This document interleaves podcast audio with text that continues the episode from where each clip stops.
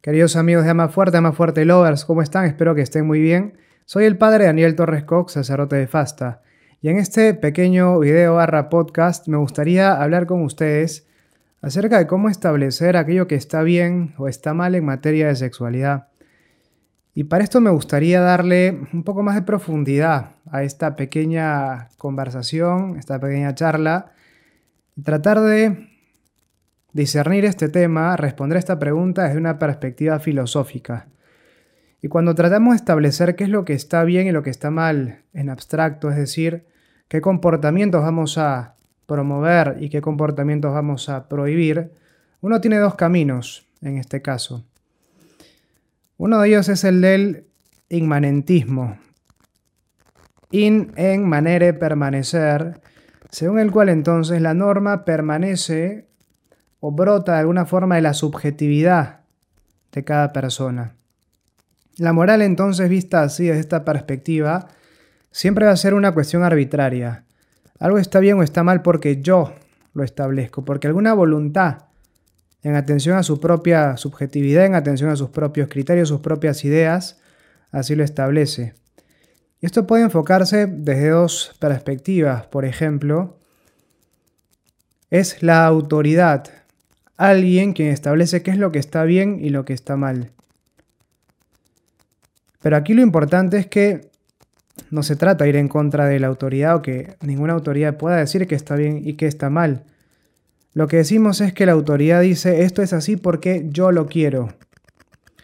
No hay en el fondo una razón. No tiene por qué ser razonable aquello que está prohibido o aquello que se permite hacer. Vista esta perspectiva, por ejemplo, uno podría decir, no sé, en materia de sexualidad, está mal tener relaciones sexuales. ¿Por qué? Porque lo dice la iglesia. ¿Y por qué? No lo sé. Y no te preocupes por saberlo, por investigarlo, por descubrirlo. Está mal porque lo dice la iglesia y punto. Es una postura en el fondo inmanentista porque la norma depende en última instancia de la voluntad de alguien, de alguna persona, de un sujeto, es una moral subjetiva, y no necesariamente responde a un criterio objetivo. Dije iglesia, podemos decir cualquier otra cosa, presidente, podemos decir incluso un padre de familia completamente arbitrario. La cosa tiene que hacerse porque yo lo digo, porque yo lo establezco así. No tiene por qué ser razonable, no tiene que ser algo que responda a una cierta justificación. Está mal y punto. Es una forma de ver la moral. Es una forma frente a la cual mucha gente se revela. Yo me revelaría frente a una moral de esa manera, de esa naturaleza, porque es una moral en el fondo limitante. Es una moral que me quita libertad y todos, todos nosotros queremos ser libres. De hecho, algo propio en nuestra condición de seres humanos es la libertad. Si una moral yo experimento que me quita libertad, tiendo a huir de ella porque me hace menos humano. Esto es muy importante. Y frente a esto entonces uno se revela y dice, ¿sabes qué? Mira, ya no va a ser la autoridad, no va a ser la iglesia, no va a ser nadie quien me diga qué es lo que está bien y lo que está mal. Soy yo el que va a elegir qué es lo que está bien y lo que está mal. En atención a mi propio querer, en atención a lo que yo creo que es mejor para mí. Es el superhombre de Nietzsche. Yo establezco, cada quien establece lo que está bien y lo que está mal. Es el mismo principio del que hablamos, una moral completamente inmanentista, es decir, parte de la subjetividad del propio, del propio sujeto, valga la redundancia, solo que esa subjetividad ya no es una subjetividad que manda para otros, como una autoridad que no tiene por qué ser razonable, como habíamos dicho, sino que ahora la subjetividad rige para cada uno, con lo cual, con menos razón, tiene que ser razonable. Porque no me interesa que sea razonable, me interesa a mí sentirme cómodo con mi propia moral y punto. No tengo que justificarla frente a otros. Yo hago lo que quiero porque quiero, punto. De alguna manera, el hecho de ver la moral como un límite me lleva a esta segunda postura. Pero el verla como un límite, eh, de alguna manera, me sitúa en esta forma de ver la moral, como decíamos, de una perspectiva inmanentista. No es razonable. que me digan que no puedo tener relaciones con mi novia, con mi enamorada, entonces me revelo frente a esa norma no razonable, que es un, un deseo, como decíamos, natural de todo ser humano, el hecho de buscar libertad. Bueno, frente a esto, frente a esto, tenemos que salir de este esquema subjetivo, este, este, esquema inmanente. Y la respuesta, que es, es la moral que nosotros asumimos en Ama Fuerte, la respuesta la tomamos de Santo Tomás de Aquino. Para él, para establecer qué es lo que está bien y lo que está mal, no hay que mirar afuera, a una norma externa o a una voluntad que en atención únicamente a su querer establezca qué es lo que está bien y lo que está mal. Hay que mirar adentro, a la naturaleza del ser humano, a la propia naturaleza, al propio ser humano. El obrar sigue al ser, dirá Santo Tomás. Y entonces, así como yo soy, de esa manera estoy llamado a obrar. Y entonces, vista así, hay una correspondencia plena entre aquello que más profundamente deseamos en cuanto seres humanos, nuestras inclinaciones más profundas, y aquello que debemos hacer. La moral no se presenta ya como, como algo que limita mi libertad, sino como un camino de plenificación. Y por lo tanto, quien obra bien es aquel que sigue sus inclinaciones más profundas y por lo tanto se perfecciona en cuanto ser humano. Quien obra mal, en cambio, es aquel que va en contra de sus propias inclinaciones, sus inclinaciones más hondas y por lo tanto se hace daño. No se trata aquí de decir, ojo, que lo que eh, se debe hacer es lo que yo quiero. No hablamos aquí de una, de, por decirlo así, de, eh, de un capricho personal, sino de inclinaciones que responden a nuestra propia naturaleza, que no siempre se corresponde con nuestro, nuestro querer inmediato. Eh, por ejemplo, algo que es parte de nuestra inclinación natural es conservar nuestra propia vida.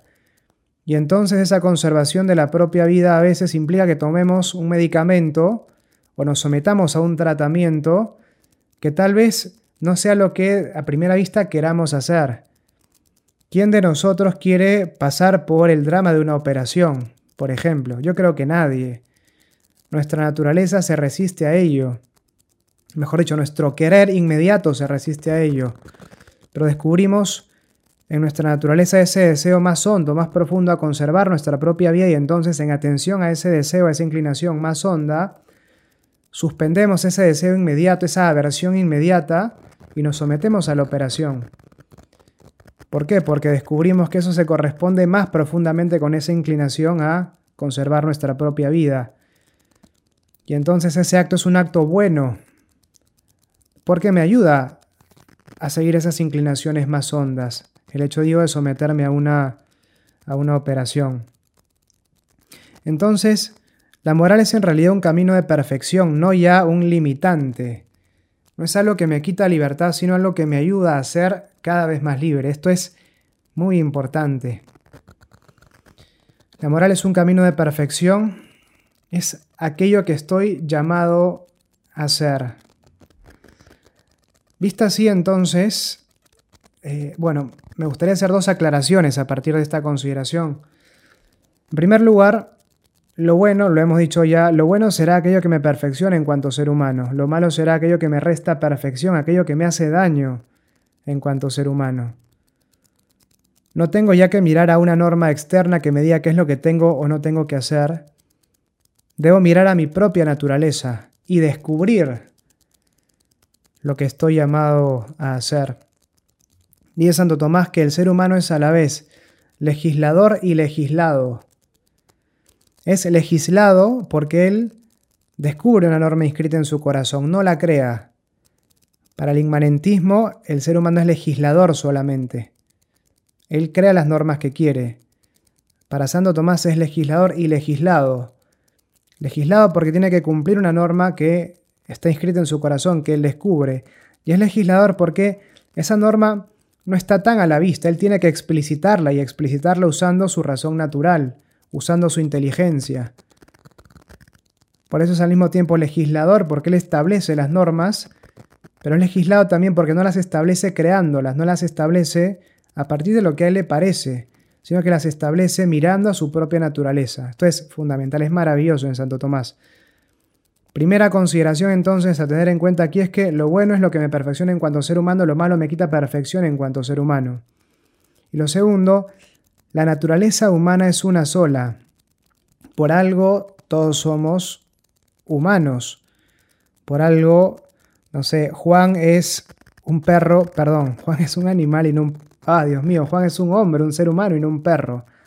Aunque hay perros que tienen por nombre Juan. Por eso la confusión. Pero si acaso podemos decir que somos diferentes de los animales, es porque tenemos una naturaleza diferente respecto de ellos, respecto de cualquiera de ellos. Y si acaso nos identificamos todos como seres humanos es porque compartimos esa naturaleza, es común a todos nosotros. Y decíamos nosotros que esas, esa moral, eso que estamos llamados a hacer, eso que nos perfecciona en cuanto a seres humanos, se desprende de nuestra propia naturaleza. Y por eso es posible hablar de una moral universal, que estamos llamados a descubrir, sí, pero que nos afecta a todos, nos vincula a todos los seres humanos, porque se desprende de la naturaleza humana que todos tenemos en común. Por algo somos seres humanos. Descubrimos esas normas, pero esas normas son universales en el fondo, porque están escritas en el corazón del ser humano, no en cuanto Juan, Pedro, Rita, Andrea, Regina, no, sino en cuanto a seres humanos. No hay un ser humano en quien no esté escrita esta ley natural también. Bien, una última cosa entonces que, visto esto, hemos visto en primer lugar una postura inmanentista para establecer lo bueno y lo malo en sexualidad. En segundo lugar, una postura realista partiendo del pensamiento de Santo Tomás de Aquino. Ahora apliquemos esto en tercer lugar a el mundo de la sexualidad. Bien, número uno entonces, inmanentismo no es para nosotros. Número dos, realismo es lo que asumimos en Ama Fuerte. Número tres, entonces, cómo lo aplicamos al mundo de la sexualidad. Bien, nosotros en cuanto a seres humanos es muy importante eh, tener en cuenta esto. Hemos sido hechos para amar. El ser humano ha sido hecho para amar. Es cierto, hemos sido hechos para ser felices. Todos, absolutamente todos queremos ser felices. Todos buscamos la felicidad por eso podemos decir válidamente que hemos sido hechos para ser felices, hemos sido creados para ser felices. Pero esa felicidad la descubrimos, queridos amigos, amando. Es amando que nosotros conseguimos esa felicidad, que nos acercamos a aquel que nuestra felicidad, desde una perspectiva creyente, que es Dios. Y es por eso que en la medida que hemos sido hechos para amar, el amor está llamado a dominar, a, a regir todas nuestras acciones, especialmente en materia de sexualidad, en materia de sexualidad, precisamente lo más opuesto a amar es usar. ¿En qué sentido? Que cuando yo amo busco el bien de la otra persona, cuando uso busco mi bien a costa de la otra persona. Cuando amo a la otra persona para mí es un alguien, un sujeto, un alguien para amar. Cuando uso en cambio a la otra persona para mí es un objeto, un algo para usar. Cuando amo, quiero a la, a la otra persona por ella misma, es un fin en ella misma. En cambio, cuando uso, la otra persona para mí es un medio, la quiero para conseguir alguna otra cosa adicional. Se ve entonces que amar y usar son actitudes absolutamente incompatibles. No puedo al mismo tiempo a la misma persona y respecto de lo mismo considerarla un objeto y un sujeto, un fin y un medio, un alguien y un algo. Son actitudes incompatibles. Y esta distinción es muy importante, muy importante para el mundo de la sexualidad. Porque por ejemplo, se habla mucho de la impureza en materia de sexualidad. Ver pornografía es algo impuro, masturbarse es algo impuro, tener relaciones prematrimoniales es algo impuro. Son actos impuros. ¿Y qué es lo que hace que sean impuros? Es precisamente el hecho de ser contrarios al amor. Un acto puro es un acto guiado por el amor. Amor entendido claramente como la decisión de buscar el bien y lo mejor para la otra persona. ¿Qué será un acto impuro? Un acto contrario al amor. ¿Por qué ver pornografía es algo, es un acto impuro? Porque en la pornografía veo a una persona no como una persona, como un sujeto, sino como una cosa, como un objeto. Y así respecto a los demás actos de, impureza. Es muy importante entonces esta distinción entre amar y usar, porque es una, una ese deseo de amar es un deseo que está inscrito en nuestro corazón. Todos los seres humanos, por el solo hecho de ser tales, buscamos amar. Hemos sido hechos para amar. Hay más alegría en dar que en recibir. Eso lo podemos experimentar casi sensiblemente todos nosotros. Por eso a muchos nos gusta ir de misión en Navidad. ¿Por qué? Porque mientras más cosas damos, mientras más nos entregamos en ese acto que realizamos, más llenos nos vamos. Porque mientras más nos entregamos en una acción, más plenitud experimentamos. Y eso es un signo que efectivamente nos dice que estamos hechos para amar. Bien, esto, eso es entonces muy importante. Será bueno en materia de sexualidad aquello que se corresponde con el amor y será malo aquello que implica una actitud de uso respecto de otras personas. Pero no se trata de seguir estas, esta norma del amor o del uso como una imposición, como algo que me viene impuesto desde afuera, sino como algo que brota de mi propia naturaleza. Yo miro mi corazón y veo que estoy hecho para amar. Veo que lo que me llena es el amor y veo que estoy llamado también a amar a otras personas y a recibir amor de ellas. No menos que, que eso, que amor. Y entonces descubro que si es que realizo un acto con auténtico amor, eh, ese acto tiene que ser bueno, no puede ser malo, no puede ser pecado. Y si acaso es malo es porque en el fondo me hace daño, porque en el fondo implica una actitud contraria al amor. No relativicemos las cosas, ¿eh? En el sentido de si, si, yo digo, pucha, no, yo amo a mi enamorada, entonces voy a tener relaciones con ella y está bien. No confundamos, porque muchas veces lo que decimos es, siento cosas fuertes por esta persona y ese sentimiento es real y por eso eh, tengamos, tengamos intimidad porque eh, sentimos, porque nos amamos, pero bueno, ese, ese amor que decimos que hay entre nosotros, a veces es solo un sentimiento, no necesariamente amor, porque no necesariamente estoy buscando lo mejor para la otra persona por este, con este acto. Un signo de ello es que muchas parejas eh, usan protección, usan preservativos, y si usas protección, uno podría preguntarse, ¿uno se protege de algo bueno? En el fondo reconozco que hay un riesgo en este acto, y si amo no expongo a la otra persona un riesgo. Pero bueno, son cosas para conversar, sin duda en otro momento. Platón decía que es peor cometer un mal que padecerlo, porque cuando padezco un mal el mal se queda en el exterior. Cuando lo cometo, en cambio, el mal brota de mi corazón, el mal brota de mi corazón y me corrompe, por lo tanto, interiormente. Todo acto malo es en el fondo un acto autodestructivo. Todo acto que implica una actitud de uso respecto a otras personas es un acto, un acto autodestructivo. Y por eso en primera instancia está mal porque me hace mal.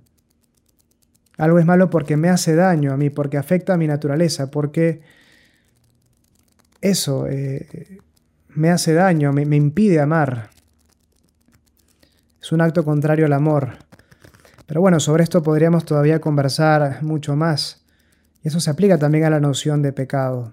Santo Tomás decía, que el pecado es algo antinatural en el fondo, algo que me hace daño, me auto, o sea, es un acto autodestructivo el pecado.